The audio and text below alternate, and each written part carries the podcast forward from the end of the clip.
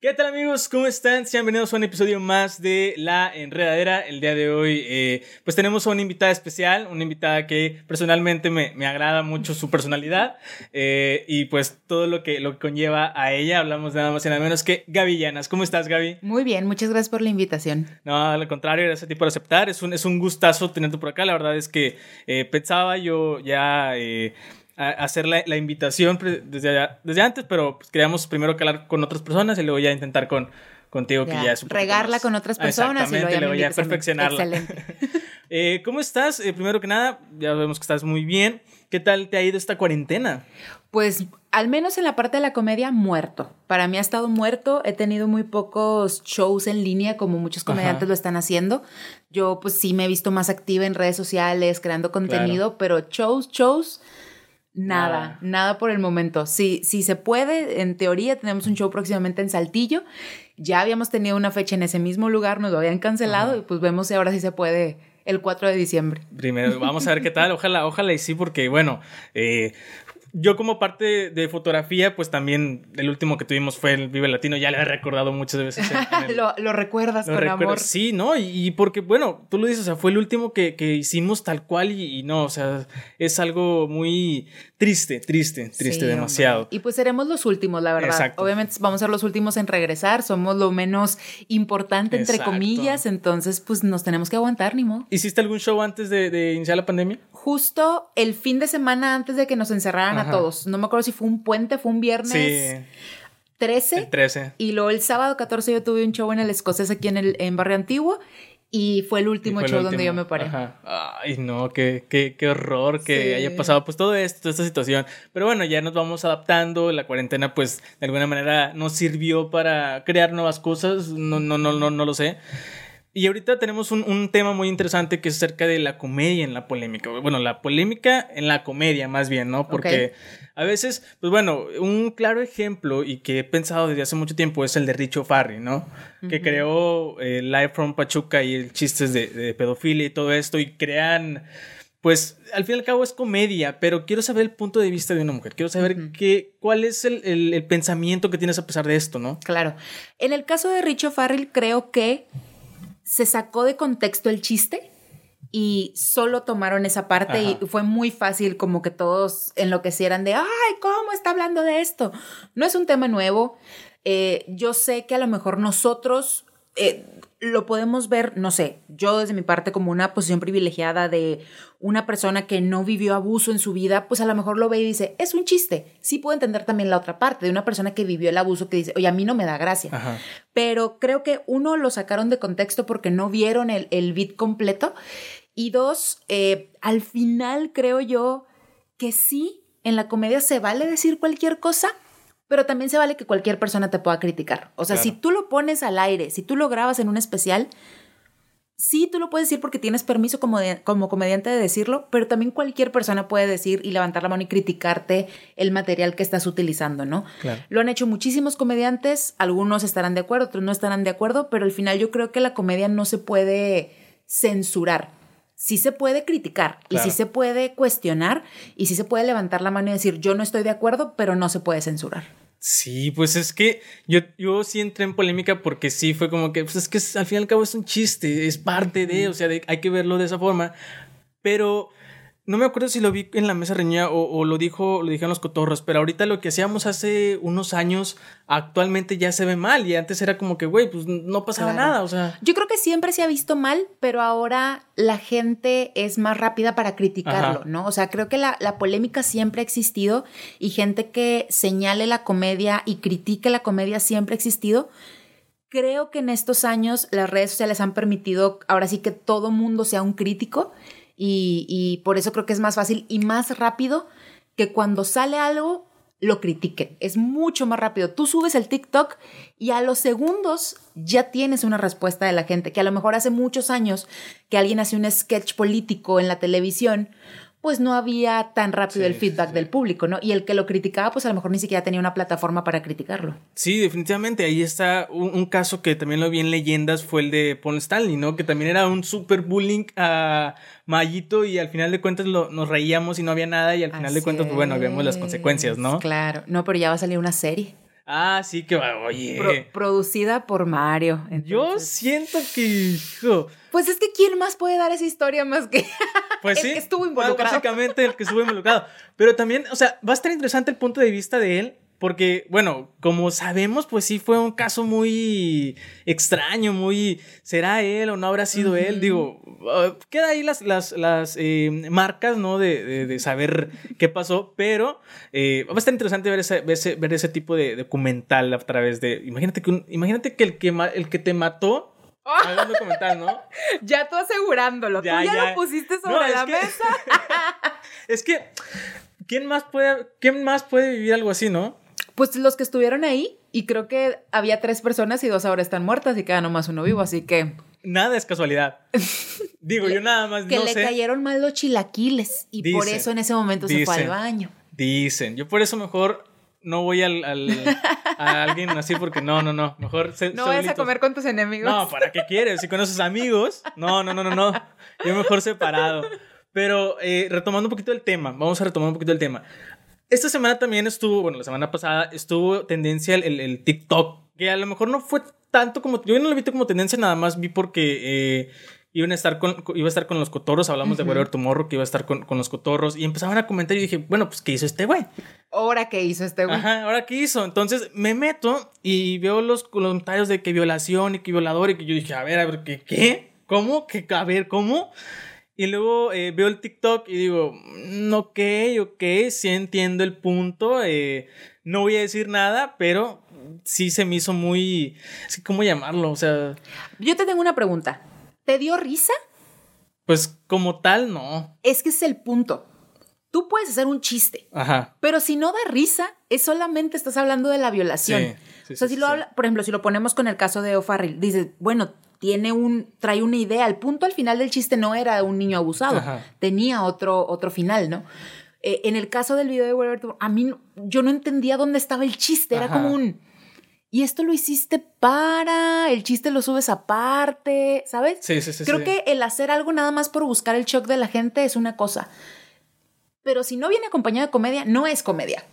O sea, lo que él hizo para mí no era comedia porque no era gracioso ni siquiera. Sí, es que yo, yo por ti, o sí quedé como que, ok, eh, entiendo el punto, pero siento que sí, como que exagero, es hasta, es que no sé, no sé, o sea, sí, sí lo vi, fue como que, ah, ok. Fue hasta incómodo, o sea, yo cuando lo vi se me hizo incómodo porque era un, oh, no, es, no estoy entendiendo qué es lo que quisiste hacer, ¿sabes? Claro, sí, sí, y mucha gente sí le ha pasado, pero también lo, lo comentaba, bueno, lo, lo, lo, lo vamos a comentar, hace años era normal hacer ciertas cosas y en el crew de él pues hacían este cierto de eh, folk hero, no me acuerdo cómo se llamaban, que entre ellos se agarraban y, y hacían cosas y era gracioso hasta cierto punto, ¿no?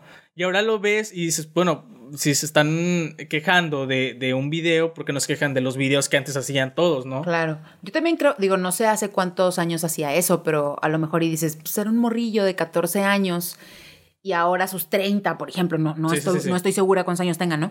Eh, lo sigue haciendo. También espera cierta evolución de la gente, ¿no? Cuando dicen, es que antes nos reíamos de eso. Sí, pero ya evolucionamos. O sea, la comedia también evoluciona. Entonces, lo que nos da, obviamente, nos, nos daba risa Facundo, por ejemplo, ah, ¿no? Nos daba mucha risa Facundo, nos daba mucha risa Morfo, Morfo. Que a lo mejor ahora lo ves y dices, mm, ya no. Porque la comedia también tiene que evolucionar. Entonces, siento que no sé, yo no consumo a, a Whatever Tomorrow. No sé si su comedia no ha evolucionado y ahora es un güey de treinta y tantos años haciendo cosas que hacía a los 14 y ahí es donde se empieza a poner incómodo porque dices, vato, ya tienes 30 años, ¿sabes? y, sí pasa, o sea, si hay gente que todavía tiene cierta edad y todavía se comporta y dices, no, ya sabes que ya cámbiale, cámbiale, ¿no? Pero el punto es, ¿lo vas a hacer como comedia? Hazlo gracioso. Ajá. Si nada más lo vas a hacer por incomodar a la banda, pues probablemente vas a tener críticas y probablemente vas a tener gente señalándote porque solo lo hiciste por crear un shock. O sea, si lo vas a hacer en comedia, la comedia tiene sentido, tiene estructura, tiene, tiene forma. Yo siento que no lo hizo con esa intención, o al menos si a él le dio risas, eso sí me preocupa. Que él haya dicho, esto está súper mm, gracioso. No sé. Lo voy a subir. Va a estar interesante, o sea, sí está interesante porque pues sí, es, es un arma de doble filo, claro está. Porque tanto te puede servir como te puede criticar, ¿no? Y, vimos. Y ahora no fue tendencia. Bueno, yo no lo vi como. Yo no lo vi en tendencia, te reitero. Yo no vi en tendencia el video, vi en tendencia la crítica. La crítica. Yo lo primero que vi fue la crítica. Yo no, digo, yo no lo sigo. Entonces, yo empecé a ver mucha gente que sigo en Twitter criticando el video. Ahí fue donde yo lo noté en la, crítica, no en el video de él. A mí no me salió su video. No, a mí tampoco. O sea, yo, te repito, o sea, yo estaba en Twitter y de repente pues, ya algo titué a él de que va a estar en la cotorriza y todo, y luego ya vio los, los comentarios y ahí fue donde dije, ah, ok, pero ya después vi el video, o sea, no, no fue en ese momento. Y hay comediantes, por ejemplo, que hay que hacen ese tipo de comedia, pero solamente queda en eso. No sé si, no sé si te ha tocado o has visto por ahí. Que de repente, sí, o sea, hacen eh, chistes o comedia, pero no, no se enfocan tanto en, en, que, ay, es que hizo este chiste como Richo Farre, por ejemplo, ¿no? Eh, un, un, ejemplo que se me viene es el tío Robert, que el tío Robert se le conoce como el, el, como el misógino y todo este rollo, ¿no? Y hace comentarios que son relevantes, pero jamás se le ha tocado el punto tanto como a Richie o como a otros comediantes.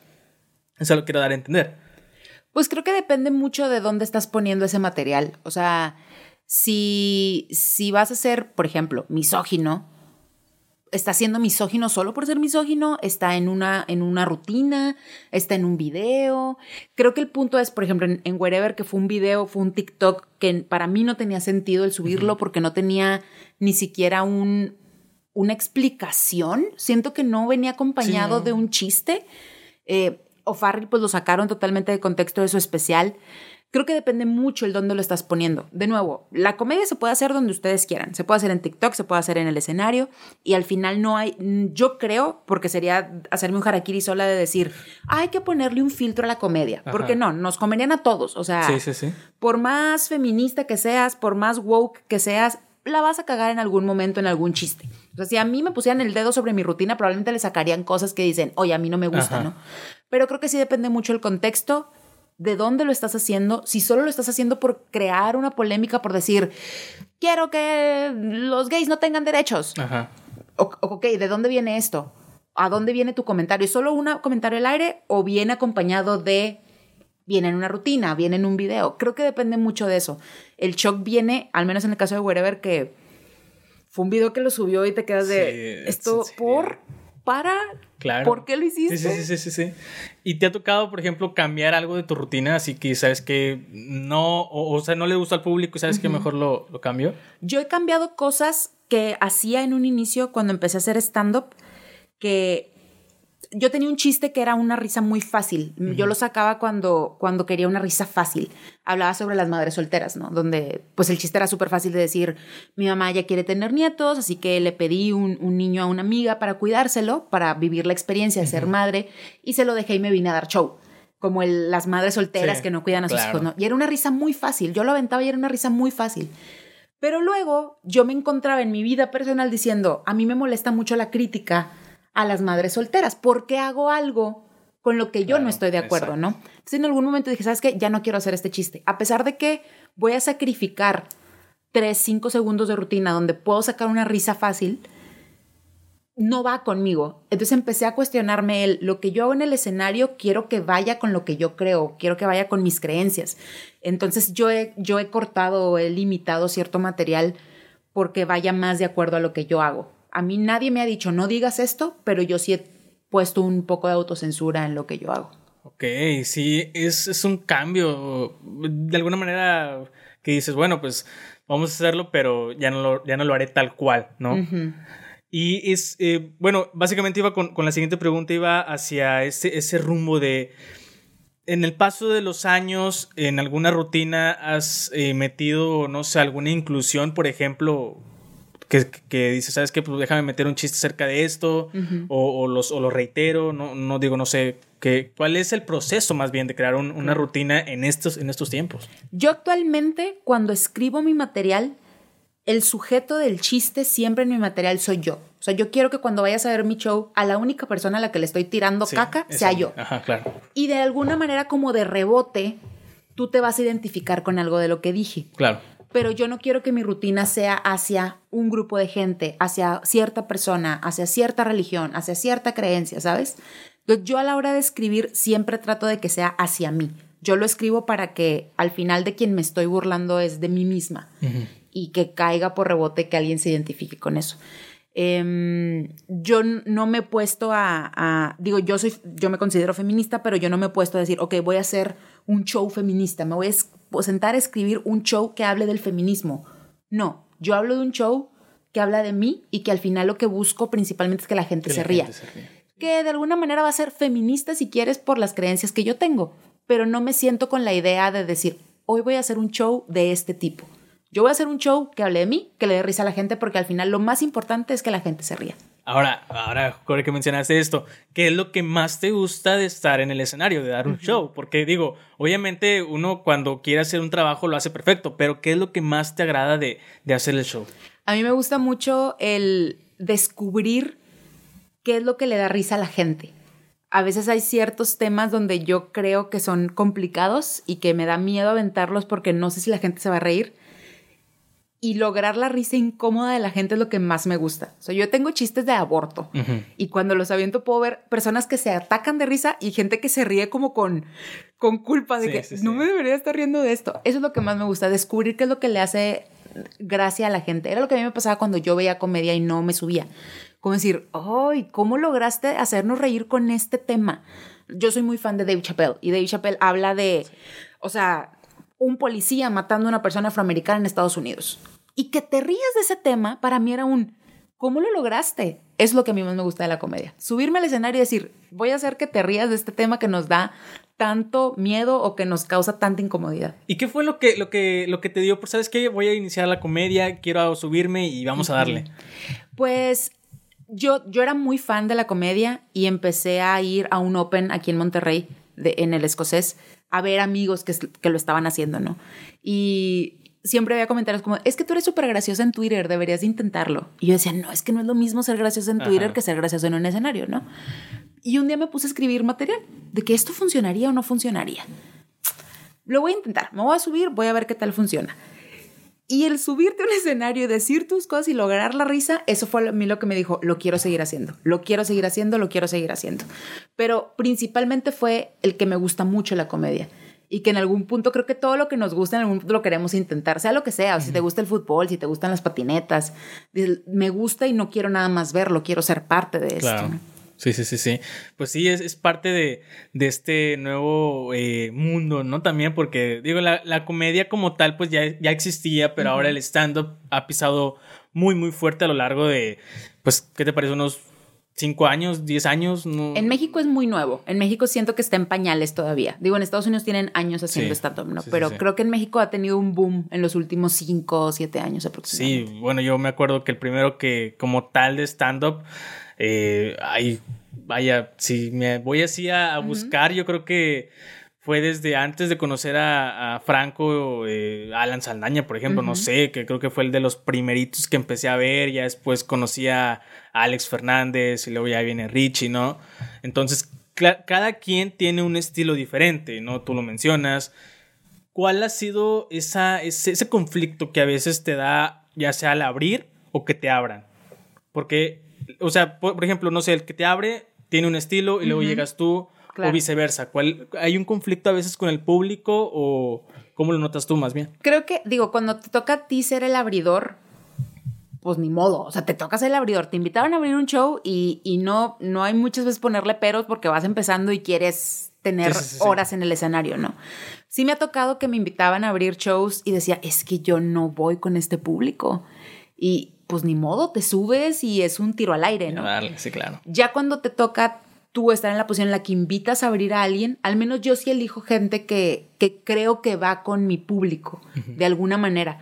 Porque obviamente yo no quiero subirme y que el ánimo esté de cierto nivel y que yo tenga que trabajar por subirlo. Quiero que ya alguien los deje en el nivel en que yo los quiero, ¿no? Em, si hay gente con la de, la de plan, digo, yo no quiero seguir de esta persona, ¿no? Eh, en el escocés somos un colectivo y, pues somos varios y ya más o menos nos sabemos los ritmos y ya sabemos en qué orden podemos ir, ¿no? Hay un comediante que se llama Mauricio García que, que nadie quiere seguir de él. O sea, si te toca después de Mauricio, ya no quieres subirte porque deja al público de cierto nivel que es que ya no puedo. Y yo he ido a shows con él donde se supone que yo voy a cerrar y le digo, no. O sea, puede ser mi show y mi cara está en el flyer. Y si va Mauricio, yo me subo primero y, Mauricio cierra. No hay manera de seguir después de él. Deja a la gente en un, en un mood, en un ánimo del que ya no puede seguir.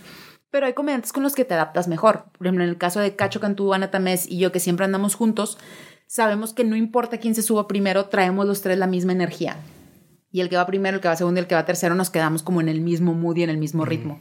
Pero sí me, me tocó abrir alguna vez un show de Alan Saldaña y, y te tienes que adaptar de alguna manera al público porque ya lo conoces, ya sabes quién es el público de Alan Saldaña. Sí es un poco complicado, la verdad, el, el pues después de quién sigue. Después de quién sigue. Sí, y ahorita mencionaste a pues dos grandes amigos creo que son eh, un, hacen un muy buen eh, equipo conjunto como quieras llamarlo somos un gran trío un gran trío exactamente eh, yo los conocí gracias a con M de Mame verdad este y ¿Ustedes ya se conocían antes o fue gracias a la comedia o cómo es que los tres iniciaron a la comedia? Porque los tres hacen lo mismo prácticamente. Los tres iniciamos en el escocés. Los tres fuimos al escocés, nos subíamos al open mic del escocés y estábamos en el colectivo Estando Monterrey. Ahí nos conocimos y ahí nos conoció Franco, que después nos invitó a Con M de Mame. Pero nosotros ya nos conocíamos, nos conocimos haciendo comedia prácticamente. Ok. ¿Eso fue ya por el 2018 o poquito antes? 2018, sí, más o menos. Es que yo, ahí tengo una anécdota, no sé, no sé si sean verdad o no. Eh, que fue en el 2018, en un machaca, si no mal me equivoco. Ajá. Eh, que empezó, bueno, que fue donde inició Casa Comedy con los festivales. Ajá. Y yo me acuerdo, no sé, quiero ver si me, ver si me, me, mueves ahí la, la, idea. Yo me acuerdo haber visto a tres personas eh, hablando muy cerca de, de, Poncho de Anda. Ajá. Entonces yo dije, eh, yo los, los, empecé a ver, dije, vi un alto y dije, ya después resulta que los vi ahí hablando con, con Poncho unos días y a las dos, tres semanas veo que están en la mesa reñoña y a ver, a ver, a ver, a ver, a ver, a ver. Creo que esos ya los había visto, pero no estoy muy seguro. Entonces dije, ah, ¿serán o no serán? Pero ya, digo, ya sí fue muy, muy, muy, muy vagamente cuando los, así como que los empecé a reconocer, digo, no sé si se creo que sí. Este, entonces sí fue como dije, ok, ok, interesante eh, verlos aquí de repente, ya están en dos semanas, están en, la mesa, ¿no? Ajá. Entonces sí viene, eh, por eso mi pregunta de cómo es que inician desde, desde antes, ¿no? Porque los tres hacen lo mismo, se llevan súper, súper bien. He visto shows que hacen los tres y también es muy espectacular. Entonces sí dije, bueno, pues cómo es que, que se crea esta, esta gran comunidad, ¿no? Sí, mucha gente cree que Franco nos juntó, pero la verdad es que ya nos conocíamos. Sí, sí, sí, sí. Sí, obviamente después de con M de Mame la amistad se hizo mucho más grande porque nos tocaba convivir mucho más que cuando estábamos solo en el escocés que nos veíamos un día a la semana. Ya después con MM nos tocaba vernos una o dos veces por semana entre semana y luego los fines de semana salíamos a dar shows, pero ya nos conocíamos y, y creo que ya había esa amistad y esa facilidad entre los tres para trabajar que creo que fue lo que notan para darnos un programa. Pero sí, yo también me acuerdo de ese machaca, estábamos viendo a Tavo Morales en la carpa de Casa Comedy, pero no me acuerdo si ya estábamos en el squad no me acuerdo la verdad, pero sí, me acuerdo como más o menos, porque estábamos platicando ahí con Alex Fernández y estaba Tavo. Sí, me acuerdo de ese Sí, sí, yo me acuerdo porque... los festivales. Ya sé, imagínate yo, no. La semana pasada estuvo Angie, Angie Salazar, una, una locutora, y hablamos justamente de los festivales y yo de que, ay, es que estaban tan geniales, o sea, desde ir a casa comedy y luego pasarte de escenario a escenario y no, no, o sea, los festivales, bueno, la música en general es, es algo que, que, en vivo suena mucho, mucho mejor. Y ahorita justamente comentabas acerca de los shows que son así en, en live. ¿Ya hiciste uno? ¿Qué tal te fue? Eh, fue raro, sí fue raro, la verdad. Yo es que he tenido experiencias muy malas de grabar sin público. Ajá. Entonces, siento que me quedé traumada y creo que tengo un trauma que tengo que resolver porque en este show en línea que hice, pues había gente conectada viéndola y ahí conmigo había cinco personas, ¿no? Estaba Tavo Morales, estaba el productor de Tavo, el que mueve los controles, Guillermo Callahan y la novia de Tavo.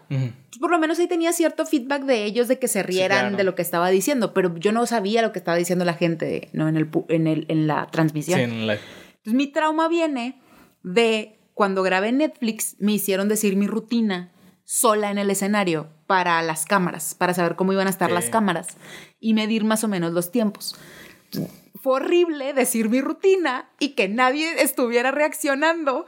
Entonces creo que me quedó un trauma de, de pues yo decía las cosas y silencio. Sí. O escuchabas de lejos allá un camarógrafo que le hizo jiji y ya. Pues creo que me quedó un trauma. siento lo mismo en los shows en línea. Siento exactamente lo mismo de estar hablando a la, a la nada, a nadie, que nadie te responda, porque lo primero que dices, no funciona mi material. Sí, Porque al final tú sabes que tu material funciona porque la gente se está riendo. Sí, pero ahora que no tienes a nadie, ¿cómo lo vas a hacer? Exacto, es traumático. De verdad, no me gusta, no me gusta. Y es la razón por la que no he hecho tantos shows en línea esta cuarentena, porque es muy feo decir algo que tú escribiste con tanto amor y que lo avientes y sea un y que no haya remate, claro, sí, sí, sí, me, me, queda muy, muy claro eso. Y justamente otra, otra mención que hiciste, el, especial de Netflix. Un especial de Netflix que dura más o menos... Como 25 como 20 minutos. más o menos, ajá. ¿Cómo se, cómo logró? O sea, digo, es un pequeño, ¿verdad? Pero ya estás en Netflix. Es un cuartito. es un cuartito especial. Pero oye, pero estás en Netflix, la gente te puede ver, y no solamente en México, sino en el mundo. ¿Qué tal estuvo la experiencia? Platícanos un Fíjate que sí fue rarísimo, porque aparte cuando a mí me lo ofrecen fue de, de, o sea, a mí me hablan, oye, necesito que vengas a la oficina, va a haber una junta, y yo, ok. Y lo primero que piensas es, me van a correr me van a correr, me van a correr, me van a correr. Ya de plano tan sí, negativa. Yo así soy. Y luego llegué, ay, se me olvidaba que tenía programa, aguántame tantito, ahorita hablo contigo. Media hora, 40 minutos esperando que vinieran a decirme, estás despedida. Era lo que yo estaba eh, pensando todo ese tiempo, ¿no? Ruente bajan y ya me tengo que ir. Vamos a grabar Netflix, bla, bla, bla, bla, bla. Franco, cojo tú. en un mes, ve preparando el material. Nos vemos, bye. Así. Y yo. Wow. Espérame, ¿qué? Fue no, no estoy entendiendo. Me subí a mi carro y fue de, ¿qué, qué, qué, qué pasó? Esto es mentira, no sé qué. Claro. Y me empiezan a llegar correos. Grabación tal fecha, nos vamos a Ciudad de México, ve mandando el outfit que quieres poner, mándanos tu material para irlo revisando. Y a mí me tocó justo la misma semana, creo que fue una semana uno y una semana otro, grabar Comedy Central y Netflix. Ah, claro yo no tenía tanto material. O sea, yo no tenía dos horas de material para grabar en cada lugar. Sí, claro. Divide el material. O sea, unas cosas para comedy, otras cosas para Netflix. Escribe material nuevo, pruébalo. Tuve dos shows de prueba para Netflix en un bar aquí en Monterrey. Prueba el material a ver si funciona y vete a grabarlo. Y como que yo no entendía muy bien de qué se trataba. Sabía que era para Netflix, sabía que era un especial compartido, sabía que iba a estar con, con Franco y con Cojo llego a, grabar Netflix y un día antes eran como todas las fotografías, ¿no?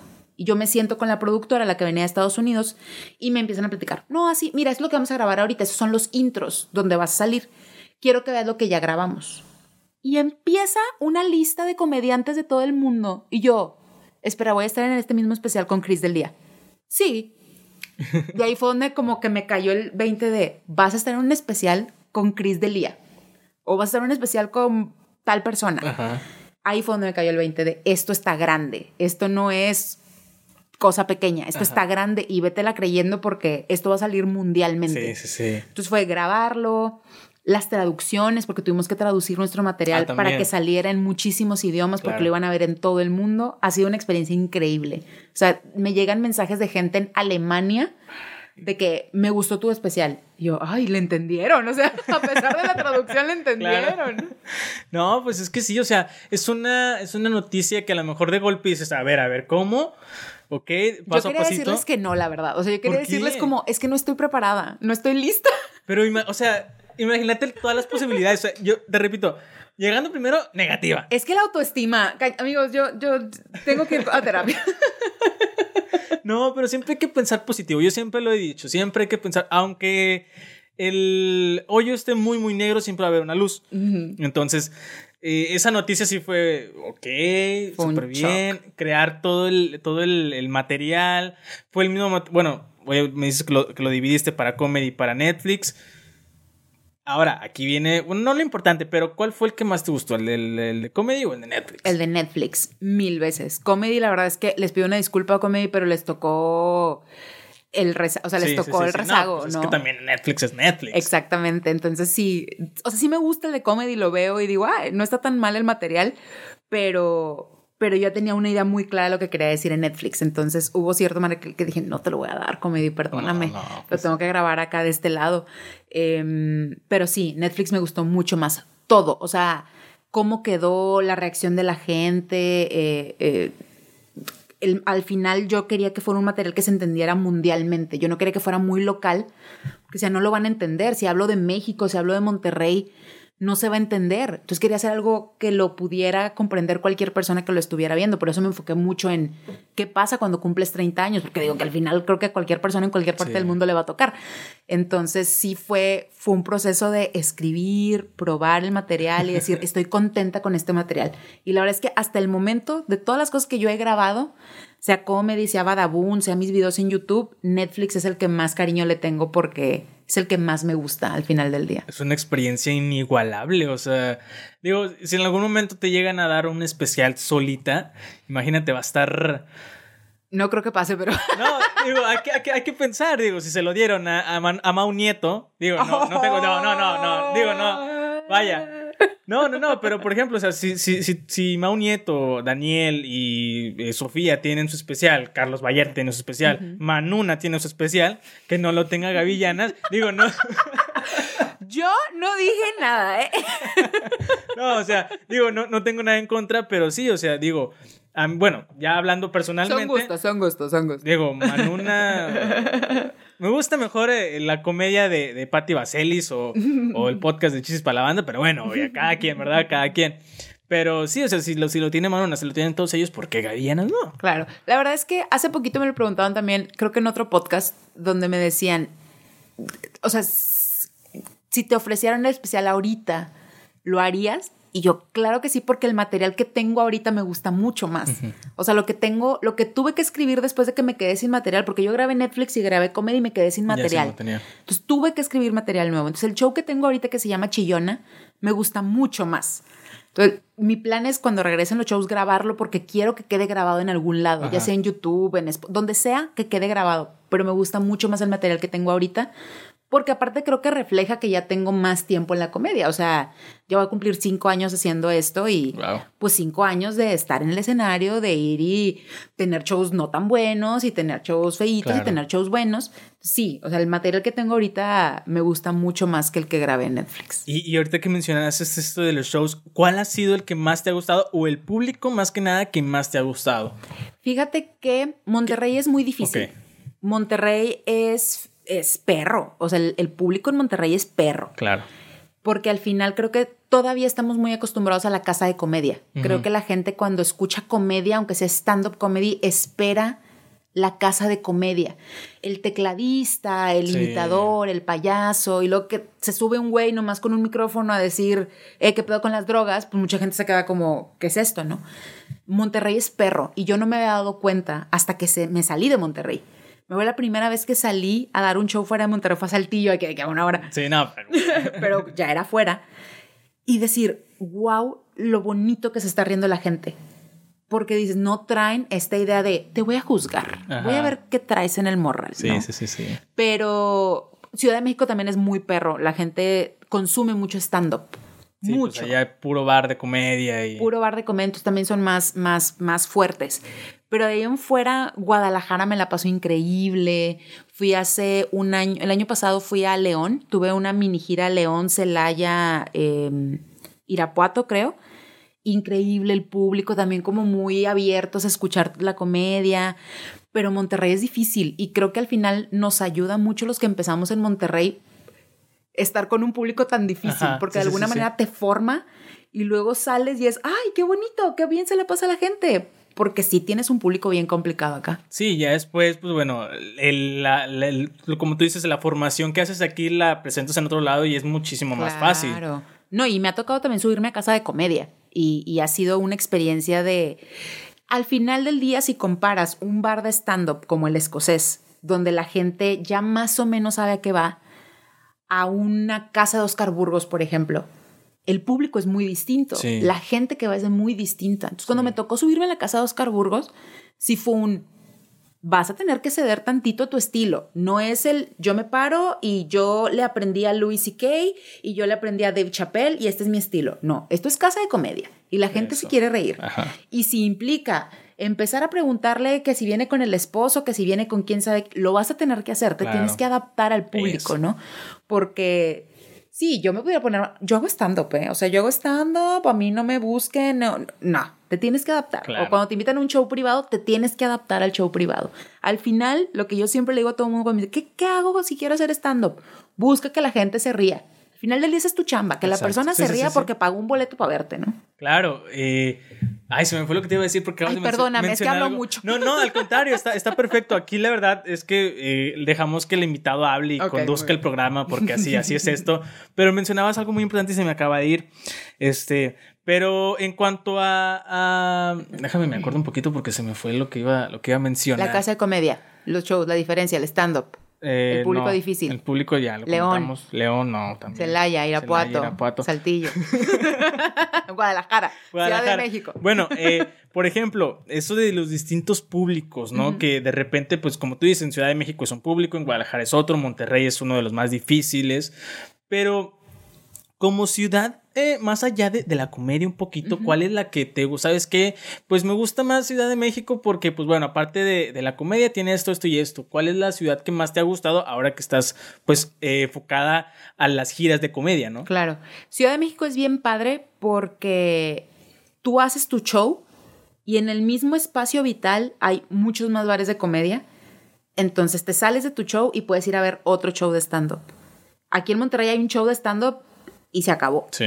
Y allá es de, oye, yo estoy en el Woco y en el Virgol está Marcela Lecuona y en el no sé qué está este tal comediante y se acaba la noche y todos terminan en el mismo bar tomando. Sí. Me gusta mucho que hay mucha comedia que ver en Ciudad de México. O sea, cuando te toca ir como comediante es un convivir con gente con la que no convives tanto. Yo cuando empecé había una idea en el aire de, es que te tienes que ir a Ciudad de México. Si la quieres armar en el stand-up, te tienes que ir a Ciudad de México. Y ahora veo que no, porque ya hay una escena de stand-up en Monterrey. Sí. O sea, al final del día creo que a cada quien le toca trabajar desde, desde su ciudad y lo, nos podemos ir moviendo. Pero al menos ya no existe esa idea de, si la quieres armar, te tienes que ir a vivir a Ciudad de México. No, la verdad es que ya puedes hacer comedia desde acá y pues vas y conoces y haces tu show y te regresas a tu casa. Claro, digo, aquí creo que le falta un poquito más a ese de ámbito, ¿no? O ese feeling de pues sí, o sea, del show de comedia, porque igual como tú dices, o sea, los grandes comediantes se presentan, no sé, en un eh, pabellón M, cosas así, y ya cuando quieren probar material, pues sí vienen a un, bar, un barcito más chiquito y todo el rollo, ¿no? Ahí está Richo Farri que eh, antes de grabar, o bueno, antes de venir a eh, Ciudadano Mexicano, grabó primero no, hizo, probó el stand-up en un bar chiquillo y luego ya se lanzó. Y luego también Alex Fernández hizo lo mismo antes de Todos van a escocés, todos. Y es como que exacto. Vallarta también probó sí, sí, sí, Y luego ya se lanzan ahora sí al, más grande. Y por ejemplo, ahorita que tienes experiencia de, hablar con, con, así, con diferentes tipos de, personajes, ¿cuál es, ha sido la amistad o a lo mejor el la oportunidad de hablar con algún comediante, cuál ha sido el mejor que, ¿sabes qué? Pues me llevo más con este, o, cómo habla esta persona me gusta más. Pues así de amistad, de amistad, creo que, que con las mujeres principalmente, ¿no? O sea, una Marcela Lecuona, mi Ramírez, que al final yo las he traído a Monterrey a dar show, ella me ha llevado a Ciudad de México a dar show. Pero de repente, a mí lo que me causa más risa es que te conozca gente que tú no piensas que te conoce. O sea, me acuerdo que una vez vino Alex Fernández a hacer un show en el San Agustín, creo, y me llegó un mensaje de la Twitter de que quieres abrir mi show. Y yo, mm, no sabía que Alex Fernández sabía que yo existía. este, o, cosas así, como el, el, gente a la que tú admiras que la tienes tan cerca, como te digo, Ciudad de México. O sea, pararme ahí en un bar a tomar una cerveza y de repente que llega y te saluda Alex Fernández o llega y te saluda Vallarta. Y es como, hmm, no, no, estamos conviviendo en el mismo espacio, ¿no? Eso está bien chido, la verdad. Digo, no, no, no te estoy diciendo que sean mis camaradas y que voy a, los cumpleaños de sus hijos, pero pues el que te conozcan y el que sepa quién eres, pues habla también de tu trabajo. O sea, yo a veces cuando llegaba a Ciudad de México y me saludaban de nombre era de, ¿a poco, ¿a poco sabes, sabes quién soy? Sí, sí pasa, sí pasa muchas veces. O sea, también ese punto de, pues los admiras tanto, o bueno, no, por ejemplo, los admiras eh, y luego ves que te están saludando y ¿qué onda? ¿Cómo estás? Y te están cotorreando, es como que, wow, a ver, a ver, esto es verdad, pellizco. No, y que me confíen un show, o sea, que me confíen abrir un show es como un es una estrellita para mí. o sea, es, un, trabajo muy bien hecho el que tienes y bueno, eh, habla la, la, experiencia y la carrera que tienes habla por sí sola, ¿no? Y por ejemplo, eh, en cuanto al material, ¿cuánto es, ¿cuánto es lo que dura un material? ¿Y cuánto es lo que dura crear un nuevo material? Claro. No sé cuánto dure. Digo, hay comediantes que tienen años haciendo su material y, les funciona todavía. O sea, pero personalmente. A mí, para mí, mi material se muere, por decirlo de alguna manera, cuando lo grabo. Yo no quiero que alguien vaya a ver mi show y pague una entrada y vea algo que pudo haber visto en internet, ¿sabes? O sea, lo que yo grabé en Netflix, yo no lo volví a decir en el escenario. Lo que grabo para comedy, lo que grabé para Badabun, yo no lo vuelvo a decir en el escenario porque se me hace. A mí no me gustaría pagar por algo que ya vi. ¿sabes? o sea, si pago un show y me avientas el mismo material que acabo de ver en Netflix, me voy a emputar, o sea, la verdad. Sí, sí, sí, sí, sí. Entonces, para mí el material se muere, por decirlo de alguna manera, cuando lo grabo. Cuando queda grabado, para ese material ya no se toca y tengo que escribir material nuevo. Y trato de que de tampoco girar tanto tiempo ese material. Lamentablemente este año pues se pararon todos los shows, todas las cosas que yo ya tenía planeadas no las pude hacer, entonces mi pues mi material va a seguir el próximo año. Mi plan era, se acabara este año, grababa chillona y el próximo año me obligaba a escribir nuevo material, ¿no? O ahorita todo lo nuevo que estoy escribiendo es un, lo meto a este show, lo guardo, ¿qué hago con este material nuevo que escribí durante la cuarentena? Em, pero sí, al menos el próximo año yo creo que voy a seguir con el mismo show hasta que lo pueda grabar.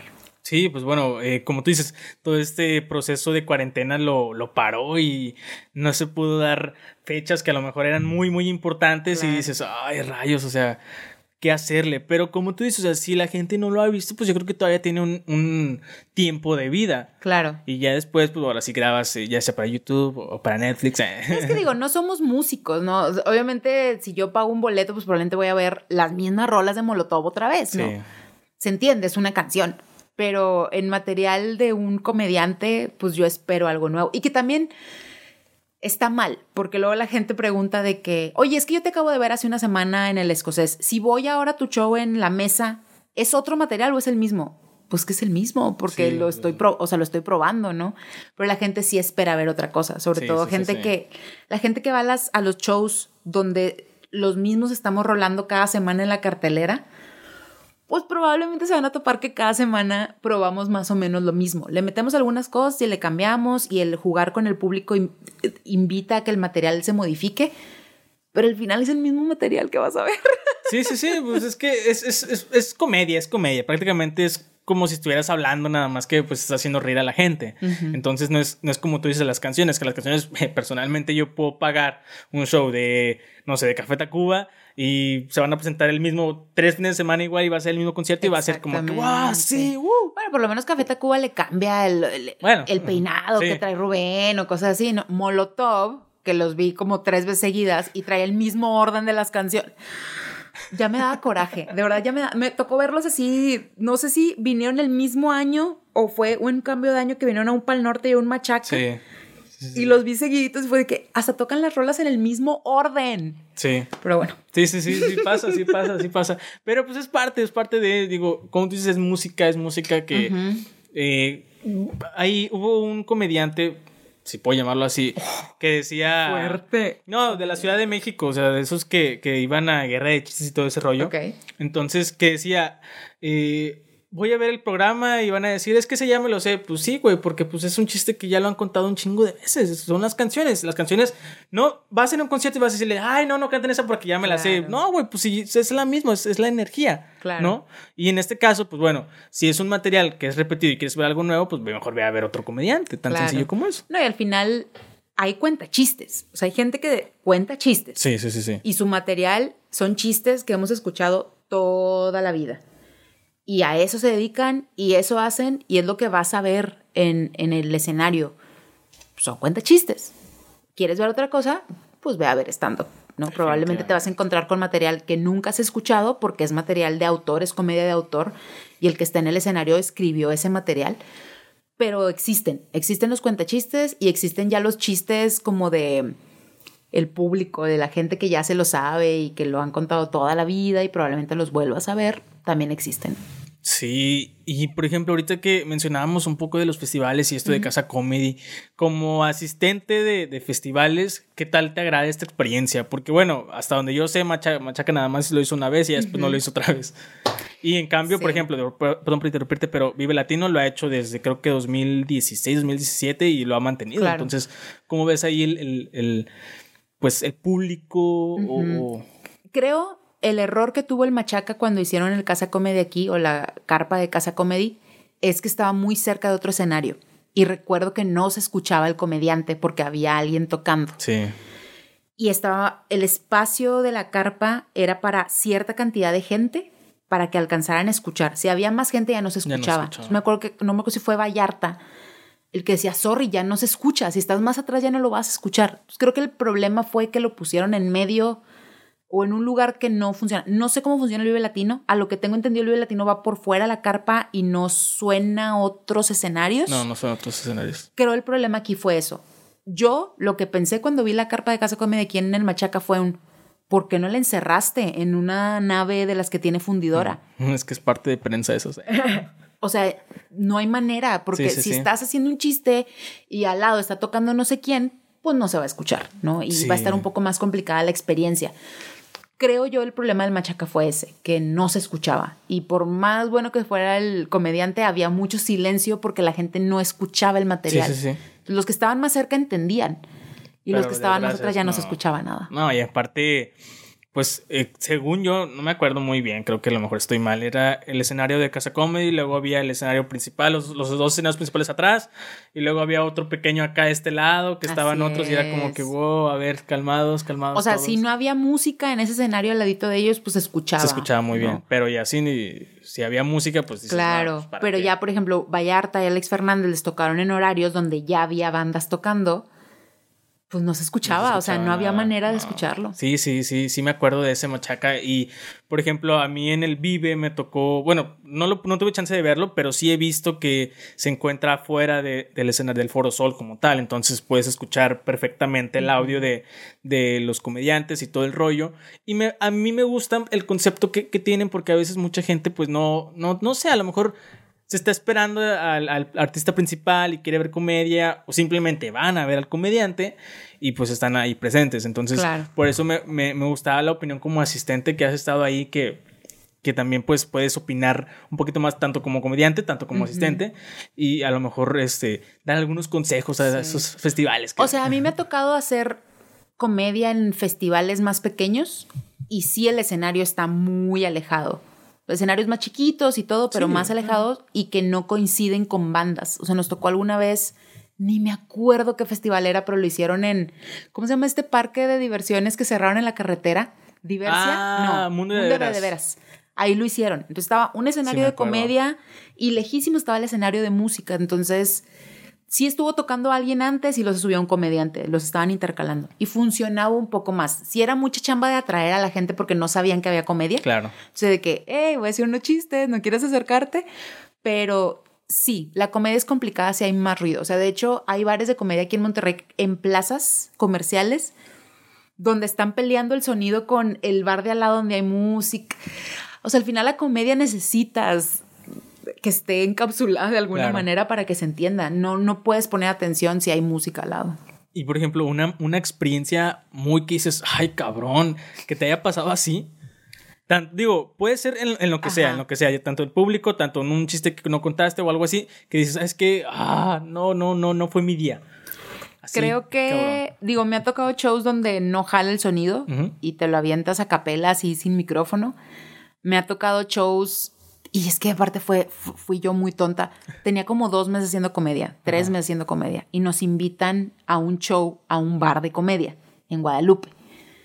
Y pues yo estaba de que, ay, tengo dos meses haciendo comedia, me están invitando. No, no, pues vamos. Llego y me dicen, tú te vas a subir a las diez y media. Yo llegué como a las nueve y media. Llegué con tiempo porque no sabía dónde estaban. Entonces estaba ahí, estábamos platicando. Y dicen, oye, no llegó tal comediante, te puedes subir ya o de que súbete una hora antes de lo que te toca. Y yo, no, pues sí. Me tocó subirme después de, no quiero ser grosera, pero una persona de estatura pequeña que imitaba a Justin Bieber. Ok. Esa era su, comedia. Ajá. Entonces sube y obviamente la gente fascinada con el imitador de Justin Bieber se va y luego me subo yo a decirles de que, eh, ¿qué onda? ¿Cómo están? Este, pues mi novio y Tinder y no sé qué y la gente. Puro señor sombrerudo viéndome de... Ok. Hice, no me acuerdo si siete minutos, tenía que ser 15 minutos, creo que hice la mitad y dije, ¿sabes qué? Basta de esta humillación, Claro. no puedo. Muchas gracias, buenas noches y me bajé. Es simplemente el no va a tu comedia con el lugar, Claro. no va con la persona que se acaba de bajar, que dejó al público como muy prendido. Eh, no iba, no, no iba simplemente así, no iba el show. Y me ha tocado privado, o sea, de, te invitan a la posada de una empresa Ajá. donde ya están esperando que rifen las licuadoras. Y ahora les traemos un comediante y la gente está de chin, ya quiero que se acabe esto porque ya me quiero llevar mi licuadora Claro. a mi casa, ¿no? Sí, y sí, tú sí, tratando de hacer tu trabajo. Ay, de que, ¿qué onda? No sé qué. ¿Y las posadas? eh? ¿Cómo ¿Cómo, las posadas? No, entonces me la pasé, me acuerdo esa posada me la pasé diciéndoles de que yo sé que aquí en la licuadora, a ver, ¿quién se quiere llevar la licuadora? Ay, no, Horrible, horrible, horrible, horrible. No, sí, sí está muy cabrón que te pase ese tipo de cosas. O sea, Pues digo, que al final te invitan a, o sea, Ajá. cualquier persona puede decir, yo quiero llevar un show de comedia a mi fiesta, ¿no?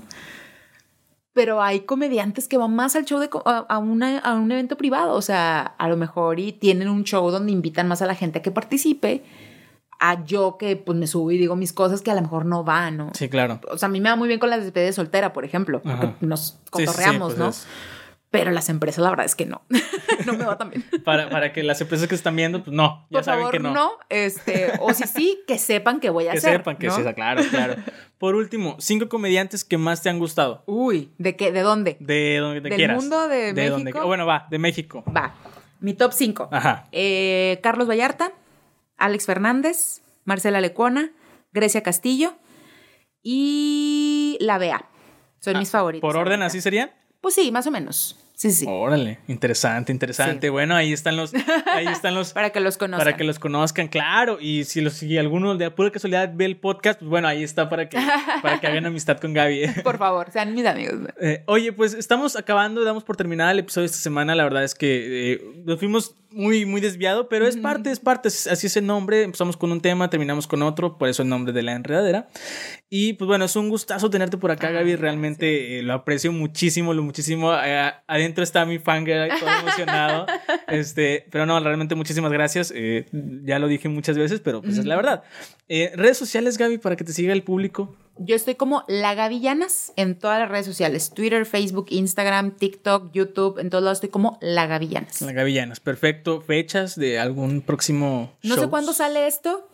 Sale esta semana el 27. Ah, 4 de diciembre voy a estar en Saltillo, en el VK Food Park. Eh, sí, hay gente de Saltillo y es, es un lugar abierto, por eso se puede hacer show, porque es un food truck park y podemos hacer show ahí.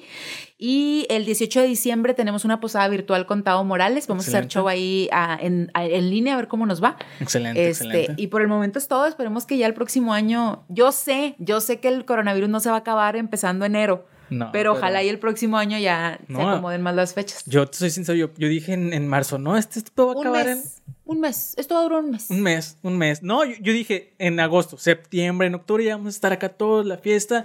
Llegó octubre y yo dije, verga, no, ¿sabes qué? Esto ya, en diciembre ahora sí ya acaba este pedo. Nada, y te estoy llegando y como que Yo acabo de leer un tweet que me explotó la cabeza, que alguien decía, sí sacan que si nos dormimos todos dos semanas se acaba el coronavirus.